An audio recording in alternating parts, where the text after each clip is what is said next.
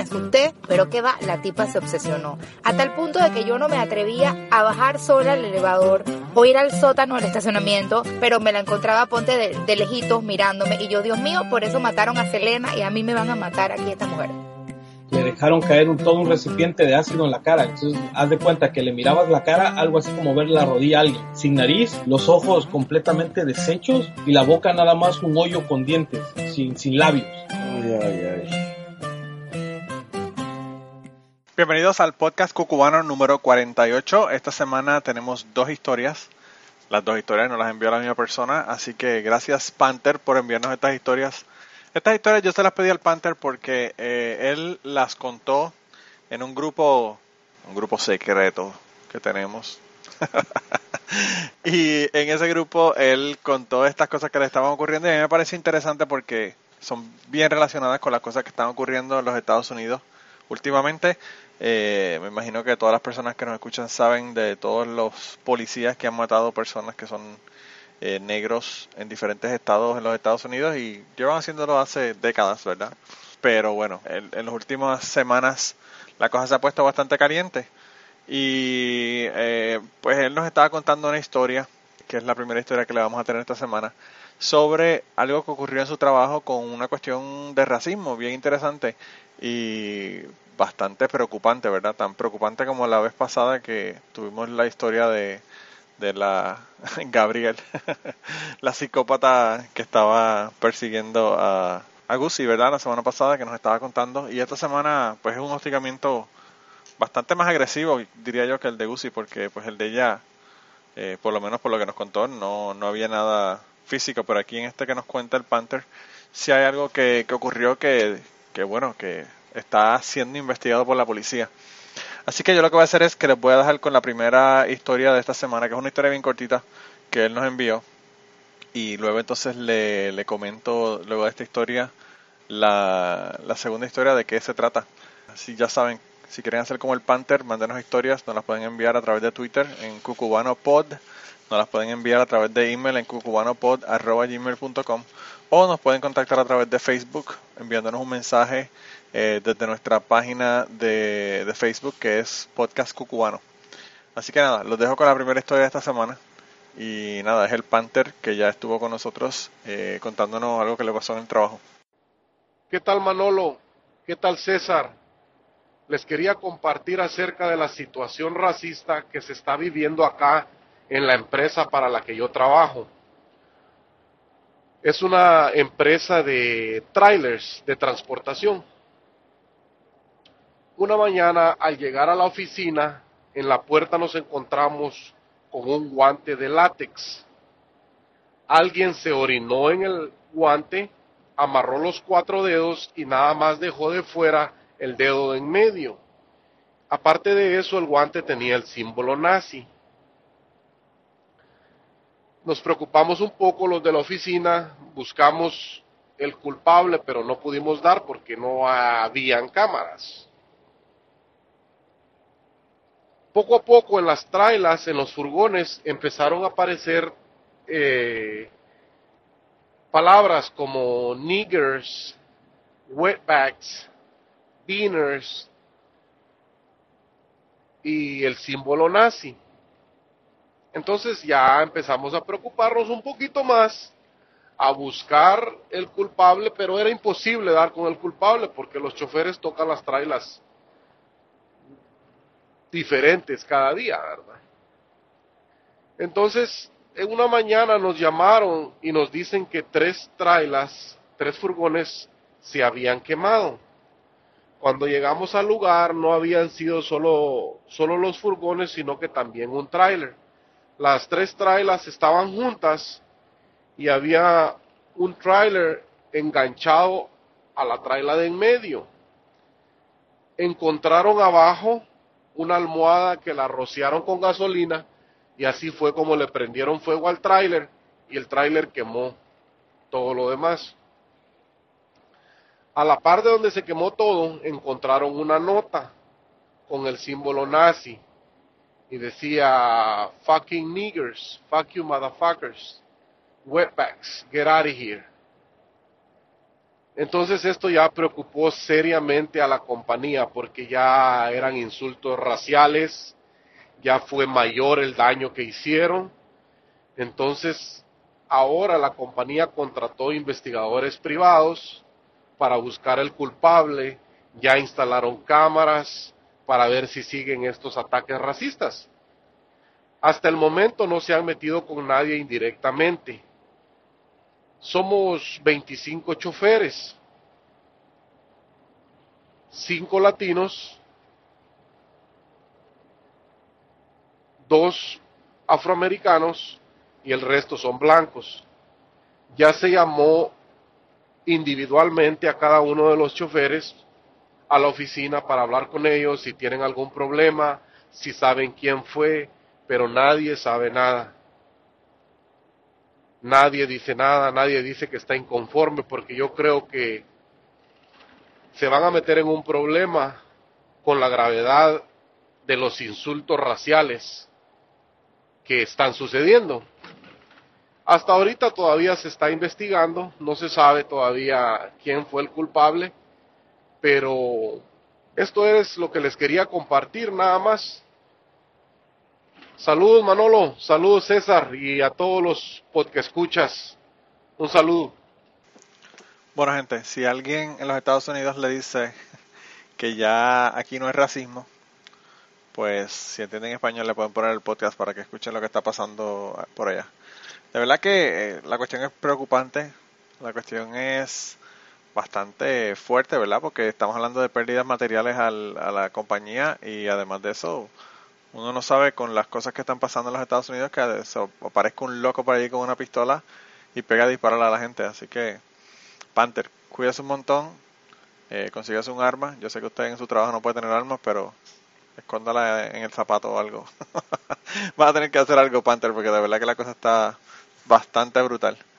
Eh, y la otra cosa que le iba a decir es que si quieren ver la foto de, de los camiones, ¿verdad? Eh, quemados, los trailers y el, el camión quemado que nos envió Panther, pueden ir a www.cucubanopod.com y allá eh, ven la foto, ¿verdad? Que, que Panther nos envió para que, para que le enseñáramos a ustedes cómo quedaron los trailers después de que le pegaron fuego allá en el trabajo de Panther. En la segunda historia que nos cuenta el Panther esta semana, se va a enterar por qué el Panther no puede tener pistolas en su trabajo. Y él dice que él no sabe si la historia es una historia de locura o una historia de racismo. Pero bueno, eso yo no lo voy a decidir hoy, lo van a decidir ustedes. Eh, así que manden un mensaje al Panther en Twitter para que le digan si ustedes creen que la historia es de racismo o de locura. Es otra historia también de su trabajo, de algo que le ocurrió. Y bueno, eh, esperemos que le guste. Esta es un poquito más larga que la historia anterior, pero, pero muy, muy buena como la, como la anterior. Manolo, fíjate que tengo otra historia que compartirte. Yo no sé si, si es tanto de racismo o un poco de locura, pero esta me sucedió cuando yo era trainer supervisor de una compañía que repartíamos comida a las escuelas, bases militares, restaurantes, convenience stores. Y yo me encargaba de los trainees, ¿verdad? De los nuevos que iban llegando para darles su entrenamiento. Y, también les impartía una clase que se llama The Smith System. Yo no sé si tú la has escuchado. Bueno, y cuando no tenía yo trainees, me mandaban a evaluar a los choferes que ya estaban, a cómo era su customer service, eh, cómo bajaban los cases, si cuidaban su espalda, si, si manejaban bien, que si no eran agresivos, todo eso. La cosa, una, una de las peores cosas que me sucedió, Manolo, fue que, fíjate que una vez me mandaron con un afroamericano, muy buena gente, era un ex militar, y pues en la madrugada que agarramos la ruta, como a las 5 de la mañana, salimos de la, de la, de la, de la yarda y nos fuimos a hacer la ruta, pero cuando íbamos a hacer la ruta, él no se fijó que llevábamos una base militar dentro de la ruta, llevábamos alrededor de unos 8 stops. Y fíjate que cuando llegamos a, a, cuando terminamos de hacer una convenience store, él, él me dijo, fuck, no me di cuenta que vamos para una base militar. Yo le digo, sí, ahorita nos toca ir para Fort Hood, aquí en Killeen, Texas. Entonces mm, me dijo, espérame, agarró su backpack y corrió a la convenience store y, regresó sin el backpack. Entonces se me hizo extraño y yo le pregunté, hey, ¿qué bajaste? No, no, nada, solo mi backpack que me lo guarden. Y yo le, digo yo, hey, ¿sabes qué? Yo creo que me tienes que decir la verdad porque yo también cargo una. Yo en mi mente, Manolo, yo creí que él cargaba un arma. Y entonces me dice él, no te creo, sí, le digo, yo cargo un arma también. Y me dice, ¿sabes qué? Sí, yo cargo una 9 milímetros. ¡Wow! Entonces yo me asusté porque, en primer lugar, él no podía cargar un arma en el trabajo. Es prohibido, es automáticamente te despedían, despedían, perdón. Y fíjate que eh, ya le digo yo, no, pues sabes qué, son mentiras, yo no cargo nada, pero te caché, ¿verdad? Entonces ya, hey, ¿sabes qué? No digas nada, por favor, ayúdame que yo vivo con miedo porque hace muchos años me asaltaron en San Antonio y, y ahora creo que cualquier gente me va a hacer algo y peor si estamos haciendo cosas aquí tan temprano en el trabajo, pues le digo yo, bueno, no hay problema, vamos a hacer la base militar. Fuimos a hacer la base militar, regresamos Manolo y yo le, yo le pedí ver la pistola para ver si era cierto. Y ya cuando, cuando abrió su backpack, sí, ahí cargaba una 9 milímetros. Bueno, y yo, yo soy buena gente, Manolo. No está mal que yo lo diga, pero todo el mundo que me conoce sabe que yo soy muy buena gente y, y yo me llevo bien con todos, en esta compañía todo el mundo me quería, Manolo, todo el mundo quería que yo fuera a evaluarlos porque ellos tenían más confianza conmigo y yo les podía decir algo, yo les podía reportar algo mal y conmigo no tenían ningún problema. Bueno, la cuestión, Manolo, que mi grave error fue que yo le dejé pasar eso a este muchacho. Le dije, ¿sabes qué, Damon? Porque se llamaba Damon. Eh, Damon, no la vuelvas a traer déjala en tu casa porque no la puedes tener ni en tu carro, porque no puede estar adentro de las instalaciones de, de trabajo, porque te van a despedir. Y él me dijo, no te preocupes, no lo vuelvo a hacer y así quedó. Y no lo hice y vengo yo, Manolo, y no lo reporté. Fíjate que después me, me di cuenta que él empezó a enojarse con el supervisor el manager de nosotros y con el dispatch. Empezó a enojar porque eran, uno el supervisor era hispano y el, el dispatch era blanco. Y empezó a insultarlos, que motherfuckers, que por qué me dan esta ruta, que por qué me están dando rutas grandes, que esto es racismo, que por qué me tratan de esa manera. Y era mentira, Manolo. A todos les daban las rutas pesadas, a todos las rutas eran difíciles. Bueno, una vez me tocó ir de nuevo con él a evaluarlo. Y estando en la ruta, cuando terminamos la ruta, nos mandaron a traer algo más para llevar de regreso para, para la warehouse, ¿verdad? Un, un backhaul que le llaman.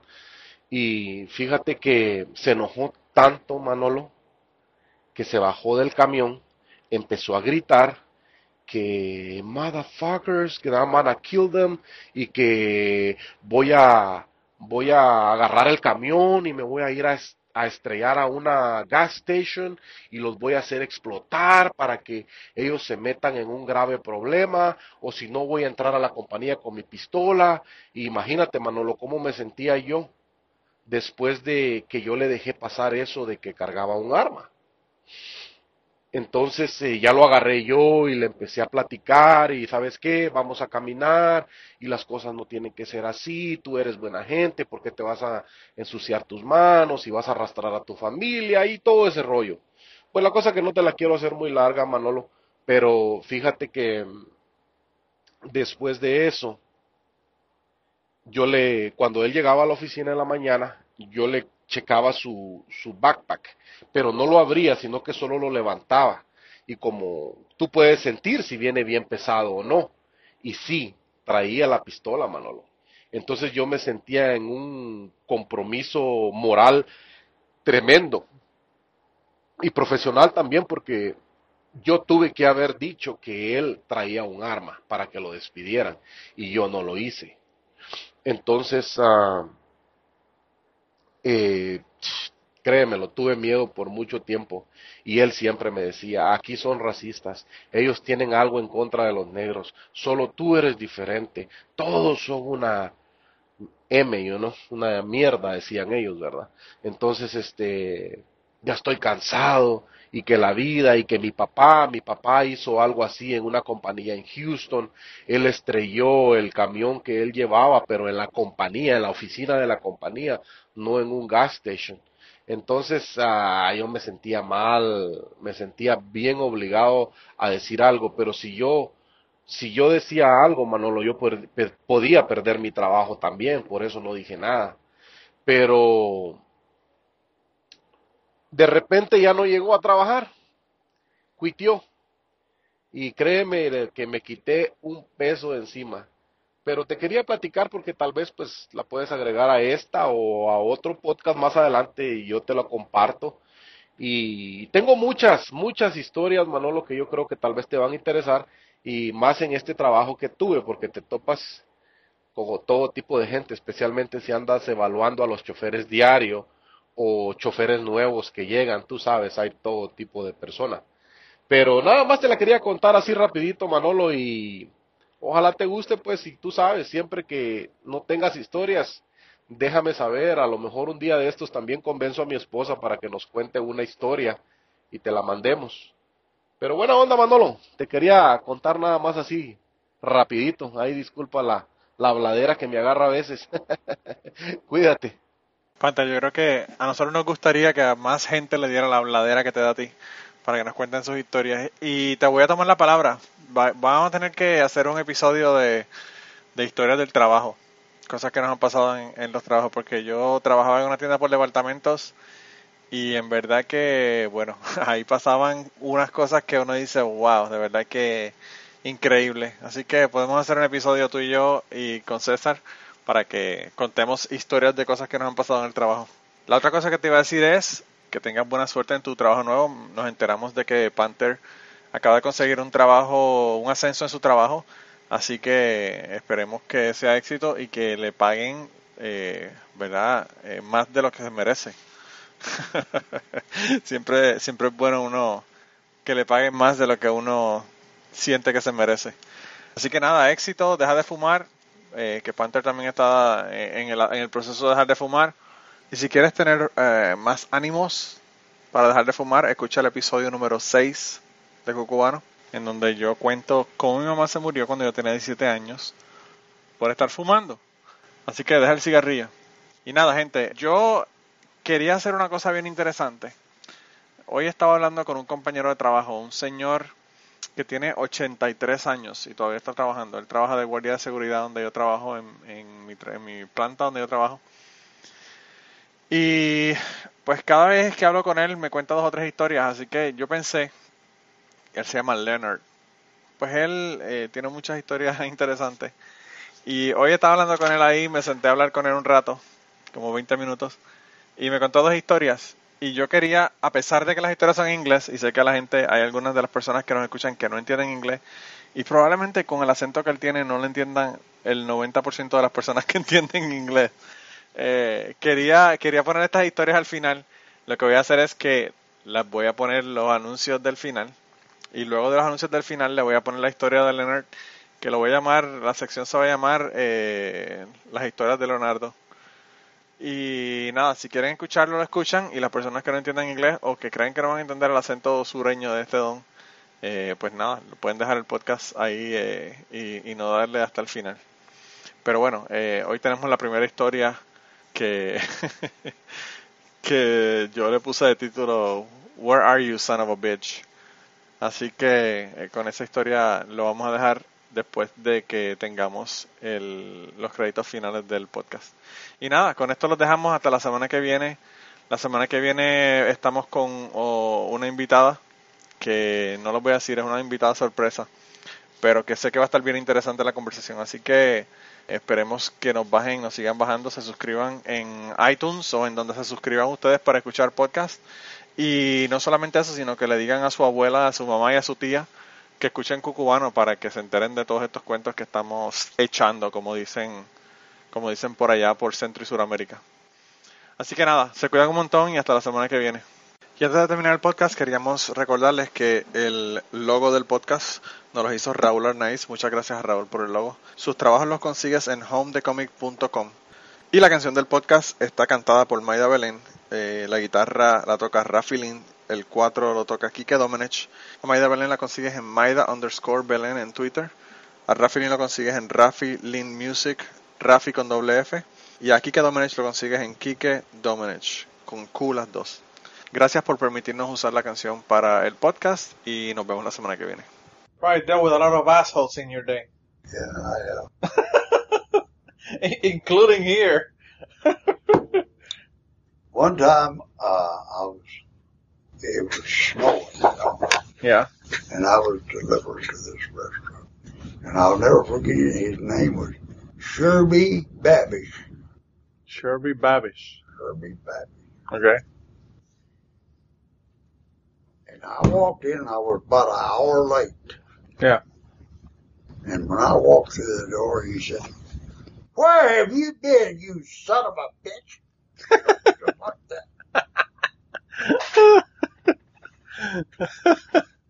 So what you do? I set the I set the donuts down on it, and I got, we got him by the goddamn By, collar, by you the know. shirt? Yeah, by the Yeah, shirt. I just pulled him, pulled him right over the damn counter, and he's chin at the, at the counter, you know. and I said, nobody calls me a son of a bitch. That's funny, man. oh man, was I pissed off at him. Oh, I bet. But why was he so mad? Because you were an hour late.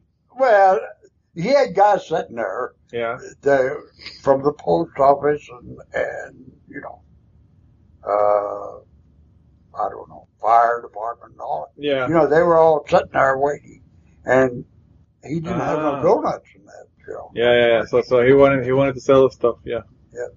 And they were they were drinking coffee, but you know, but they were wanting me to get there with the sweets, you know. Yeah, yeah, yeah.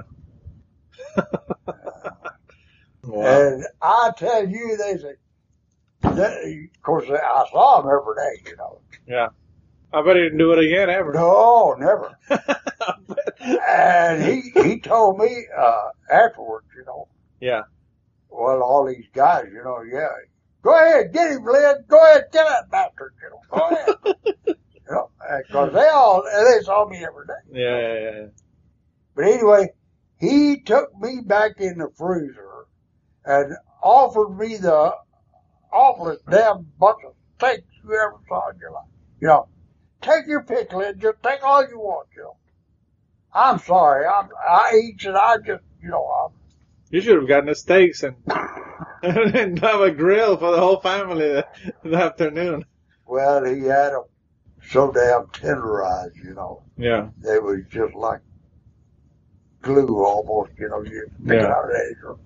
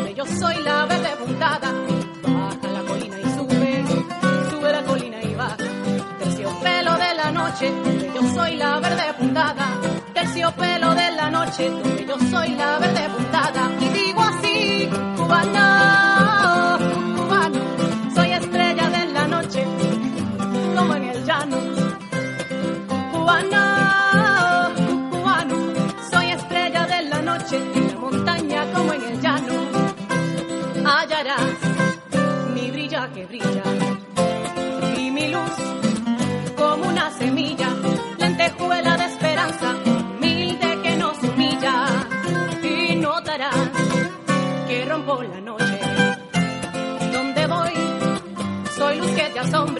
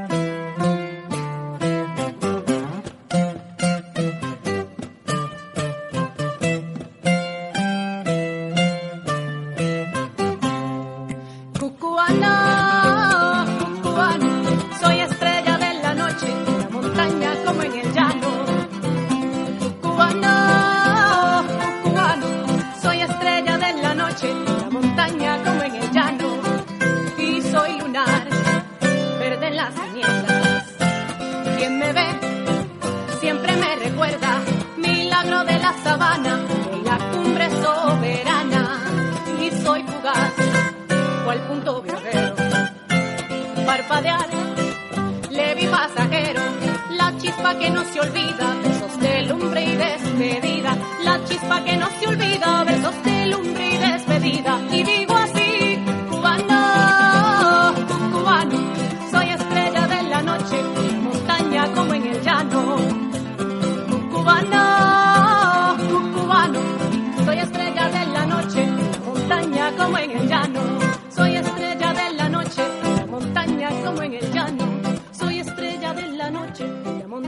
como en el llano. Soy estrella de la noche en la montaña como en el llano. Soy estrella de la noche en la montaña como en el llano.